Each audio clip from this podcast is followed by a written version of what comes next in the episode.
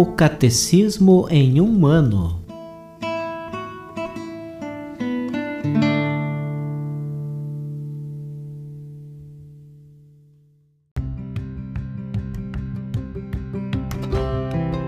Olá, eu sou Gabriel, seminarista da Diocese de Ponta Grossa, no Paraná. Você está ouvindo o podcast O Catecismo em um ano. Vamos ler todo o Catecismo da Igreja Católica ao longo de 365 episódios. Estamos utilizando a tradução em português apresentada pela CNBB em 2013, baseada na edição típica em latim. Baixe o plano de leitura por meio de um link que você encontra na página do Instagram, arroba o Catecismo em um ano, ou na descrição deste podcast.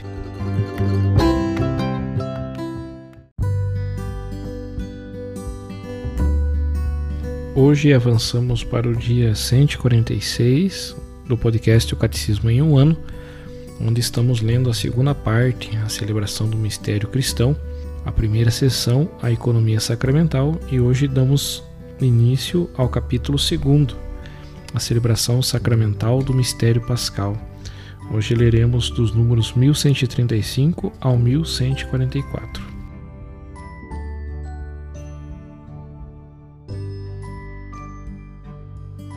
Capítulo 2 A celebração sacramental do mistério pascal. A catequese da liturgia implica, primeiro, a compreensão da economia sacramental. Capítulo 1. À sua luz revela-se a novidade de sua celebração.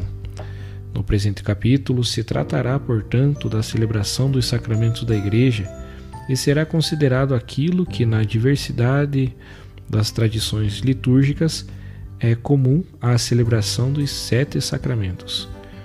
O que é próprio de cada um deles será apresentado mais adiante. Esta catequese fundamental das celebrações sacramentais responderá às questões primordiais que os fiéis levantam a este respeito. Quem celebra? Como celebrar? Quando celebrar? Onde celebrar? Artigo 1 celebrar a liturgia da Igreja. Primeiro, quem celebra? A liturgia é a ação do Cristo todo, Christus totus, aqueles que desde agora a celebram, ultrapassando os sinais, já estão na liturgia celeste, em que a celebração é toda a festa e comunhão. Os celebrantes da liturgia celeste. O Apocalipse de São João, lido na liturgia da Igreja, revela-nos primeiro um trono no céu e no trono alguém sentado, o Senhor Deus, conforme Isaías capítulo 6, versículo 1. Em seguida, o cordeiro de pé como que imolado, Apocalipse capítulo 5, versículo 6.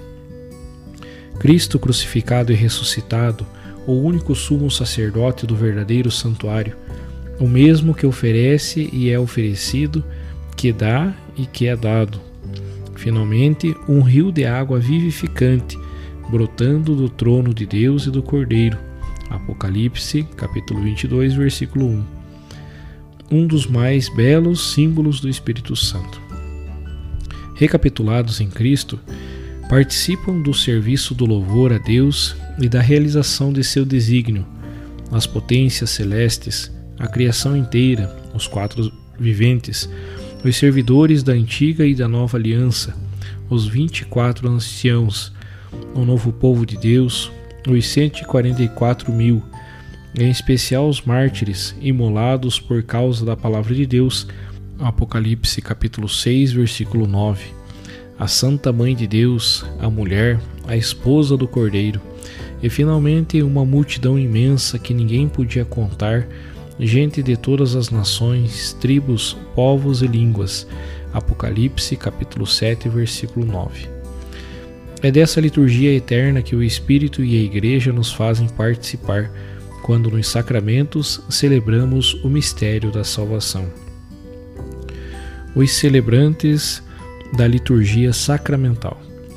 Toda a comunidade o corpo de Cristo, unido à sua cabeça, celebra as ações litúrgicas não são ações privadas, mas celebrações da Igreja, que é o sacramento da unidade, isto é, o povo santo, unido e ordenado sob a direção dos bispos. Por isso, estas celebrações pertencem a todo o corpo da Igreja, influem sobre ele e o manifestam. Elas, porém, atingem a cada um de seus membros de modo diferente, conforme a diversidade de ordens, ofícios e da participação atual efetiva. Por isso, todas as vezes que os ritos, de acordo com sua própria natureza, admitem uma celebração comunitária com assistência e participação ativa dos fiéis, seja indicado que, na medida do possível, ela deve ser preferida à celebração individual ou quase privada.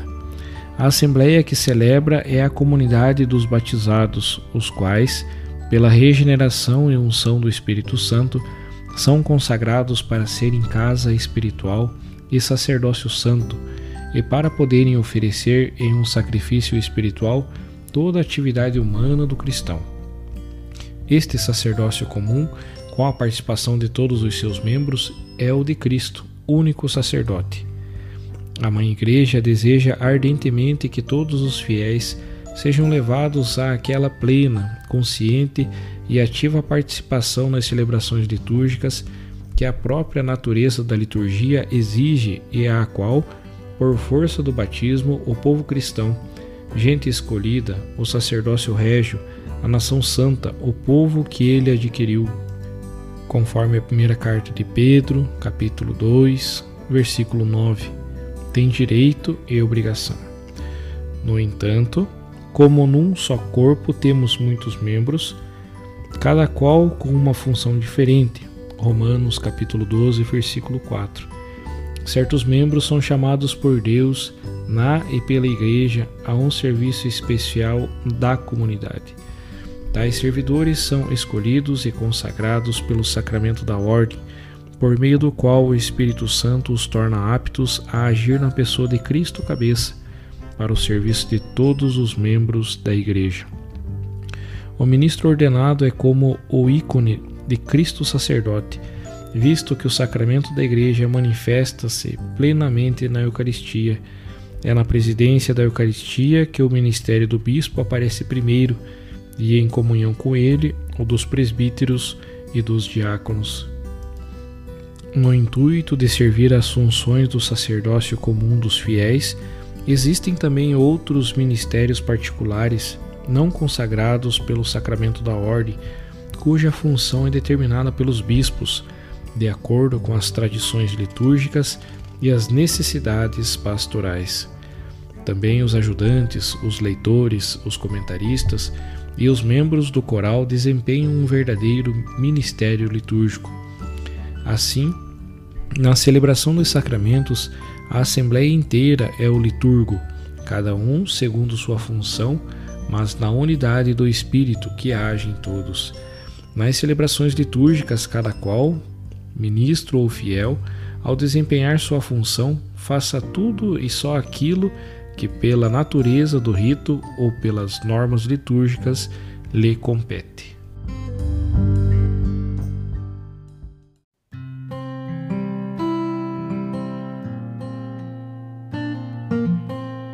Como um comentário adicional ao episódio de hoje, nós ouviremos o discurso do Papa Francisco aos participantes no curso Viver Plenamente a Ação Litúrgica, que foi realizado no dia 20 de janeiro de 2023.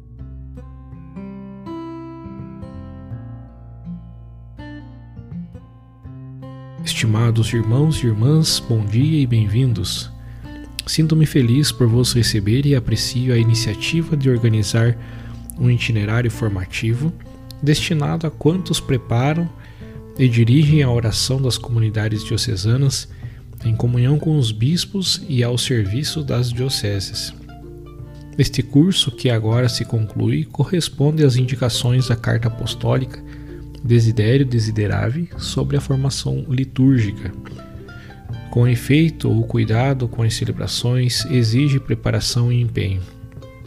Nós, bispos, no nosso ministério, estamos bem conscientes disso, pois precisamos da colaboração daqueles que preparam as liturgias e nos ajudam a cumprir o nosso mandato de presidir a oração do povo santo. Neste vosso serviço, a liturgia requer, além de conhecimentos profundos, um sentido pastoral. Por conseguinte, estou satisfeito por ver que renovais mais uma vez o vosso compromisso de estudar a liturgia. É, como disse São Paulo VI, a fonte primária daquele intercâmbio divino no qual a vida de Deus nos é comunicada, é a primeira escola da nossa alma. Por isso, a liturgia nunca se possui plenamente, não se aprende como as noções, os ofícios, as habilidades humanas. Ela é a arte primária da Igreja, aquela que a constitui e caracteriza. Gostaria de vos confiar alguns pontos de reflexão para este vosso serviço, que se coloca no contexto da implementação da reforma litúrgica. Hoje já não se fala do cerimoniário, ou seja, daquele que se ocupa das cerimônias sagradas. Ao contrário, os livros litúrgicos referem-se ao mestre das celebrações. E o mestre ensina a liturgia quando te guia ao encontro com o mistério pascal de Cristo. Ao mesmo tempo, ele deve organizar tudo para que a liturgia resplandeça por decoro, simplicidade e ordem, conforme Cerimoniale Episcoporum número 34. O ministério do mestre é uma diaconia. Ele colabora com o bispo ao serviço da comunidade. Por isso, cada bispo encarrega um mestre que age com discrição, de modo diligente, não antepondo o rito ao que ele expressa, mas ajudando a captar o seu significado e espírito, enfatizando pela sua ação que o centro é Cristo, crucificado e ressuscitado especialmente na catedral, o responsável pelas celebrações episcopais coordena, como colaborador do bispo, todos aqueles que exercem o ministério durante a ação litúrgica, para que seja favorecida a participação frutuosa do povo de Deus. Volta aqui um dos princípios cardeais do Vaticano II. Devemos ter sempre diante dos olhos o bem das comunidades, o cuidado pastoral dos fiéis, a fim de conduzir o povo a Cristo e Cristo ao povo. Este é o principal objetivo que também deve estar em primeiro lugar quando preparais e guiais as celebrações.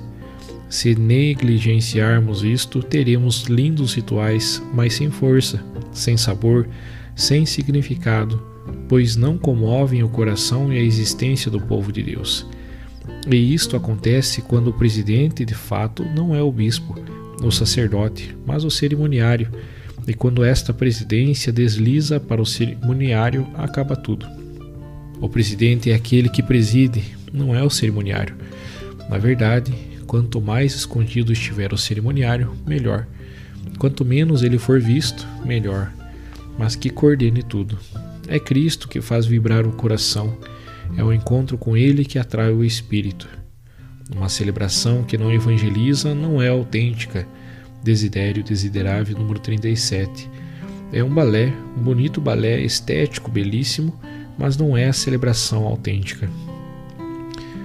O concílio tinha entre as suas finalidades a de acompanhar os fiéis e a recuperar a capacidade de viver plenamente a ação litúrgica e continuar a surpreender-se com o que acontece na celebração perante os nossos olhos, conforme Desidério Desiderável número 31 notemos, não está a falar de alegria estética, por exemplo, ou do sentido estético, não, mas de admiração.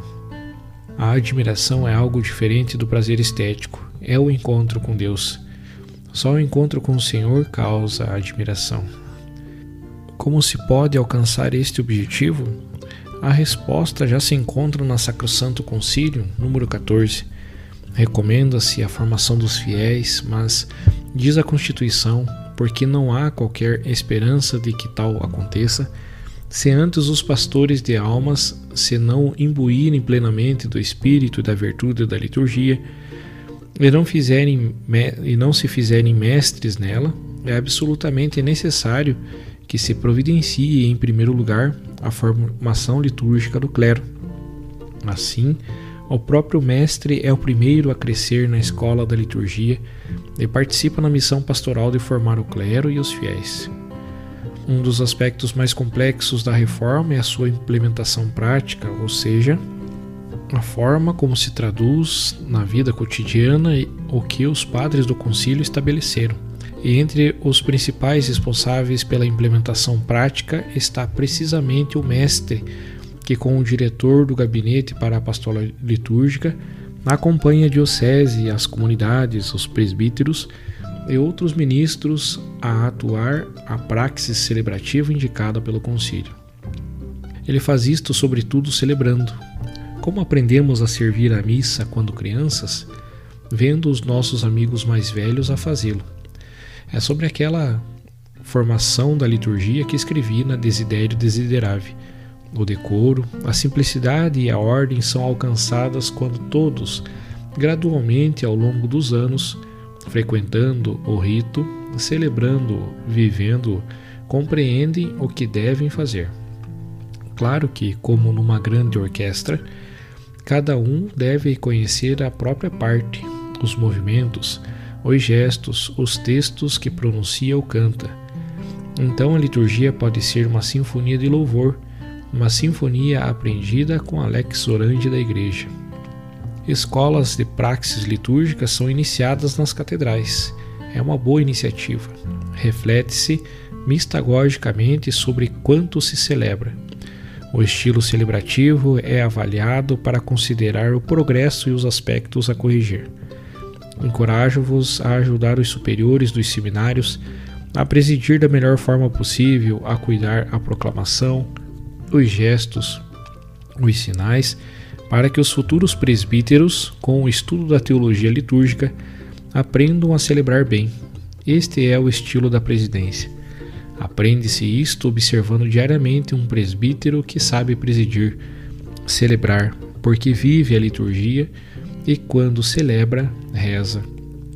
Exorto-vos a ajudar os responsáveis dos ministrantes a preparar a liturgia das paróquias iniciando pequenas escolas de formação litúrgica que combinem fraternidade, catequese, mistagogia e praxis celebrativa. Quando o responsável pelas celebrações acompanha o bispo a uma paróquia, é bom realçar o estilo celebrativo que ali se vive. Não serve fazer um lindo desfile quando o bispo está lá e depois tudo volta como antes. A vossa tarefa não é organizar o rito de um dia, mas propor uma liturgia que possa ser imitada, com as adaptações que a comunidade possa compreender para crescer na vida litúrgica. Assim, pouco a pouco, o estilo celebrativo da Diocese cresce. De fato, ir às paróquias e não dizer nada perante liturgias um pouco descuidadas, negligenciadas, mal preparadas, significa não ajudar as comunidades, não as acompanhar ao, ao contrário, com delicadeza, com espírito de fraternidade, é bom ajudar os pastores a refletir sobre a liturgia, a prepará-la com os fiéis. Nisto, o mestre das celebrações deve ter grande sabedoria pastoral. Se estiver no meio do povo, compreenderá e saberá imediatamente como acompanhar os irmãos, como sugerir às comunidades o que é adequado e viável que passos são necessários para redescobrir a beleza da liturgia e do celebrar juntos. E por fim, exorto-vos a cuidar do silêncio. Nessa época, fala-se, fala-se, silêncio. Especialmente antes das celebrações, um momento que por vezes é tomado como um encontro social, fala-se: Ah, como estás? Como não estás? O silêncio ajuda a Assembleia e os concelebrantes a concentrarem-se no que deve ser realizado. Com frequência, as sacristias são ruidosas antes e depois das celebrações, mas o silêncio abre e prepara para o mistério. É o silêncio que te prepara para o, mistério, permite a assimilação, deixa ressoar o eco da palavra ouvida. É bonita a fraternidade, é bom saudarmos-nos, mas é o encontro que Jesus que dá sentido ao, ao nosso encontrarmos-nos ao nosso encontro. Devemos redescobrir e valorizar o silêncio. Quero realçar muito isto. e aqui digo algo relacionado com o silêncio, mas aos sacerdotes. Por favor, as homilias são um desastre. Às vezes ouço alguém, sim, fui à missa naquela paróquia, sim, uma boa lição de filosofia, 40, 45 minutos, 8, 10, não mais. E sempre um pensamento, um afeto e uma imagem. Que as pessoas levem algo para casa. Na Evangelii Gaudium quis realçar isto, e já o disse muitas vezes, porque é algo que nunca compreendemos bem. A homilia não é uma conferência, é um sacramental. Os luteranos dizem que um sacramento é um sacramental. Penso que são os luteranos. É um sacramental, não é uma conferência. Deve ser preparada em oração com o espírito apostólico. Por favor, as homilias que são um desastre, geralmente. Caríssimos, antes de me despedir de vós, gostaria de expressar mais uma vez o meu encorajamento pelo que estáis a fazer o anúncio da implementação da reforma que os padres conciliares nos confiaram. Esforcemos-nos todos por continuar a boa obra que foi iniciada. Ajudemos as comunidades a viver da liturgia e deixar-se plasmar por ela, para que, como diz a Escritura, aquele que tem sede venha Aquele que o deseja, receba gratuitamente a água da vida, conforme Apocalipse, capítulo 22, versículo 17. Ofereçamos a todos a água da fonte que jorra abundantemente da liturgia da igreja. Desejo-vos bom trabalho e de coração abençoo-vos. E por favor, peço que rezeis por mim, não vos esqueçais. Obrigado.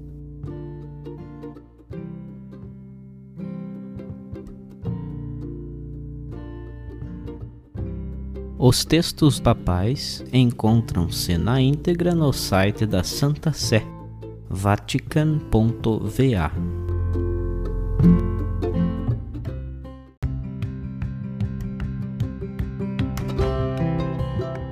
Você acaba de ouvir mais um episódio do podcast O Catecismo em um Ano Continue nesse bom propósito de aprofundar o conhecimento e a vivência da fé católica e procure participar da sua comunidade. Rezemos por todos que estão fazendo esse caminho de leitura do catecismo. Até amanhã!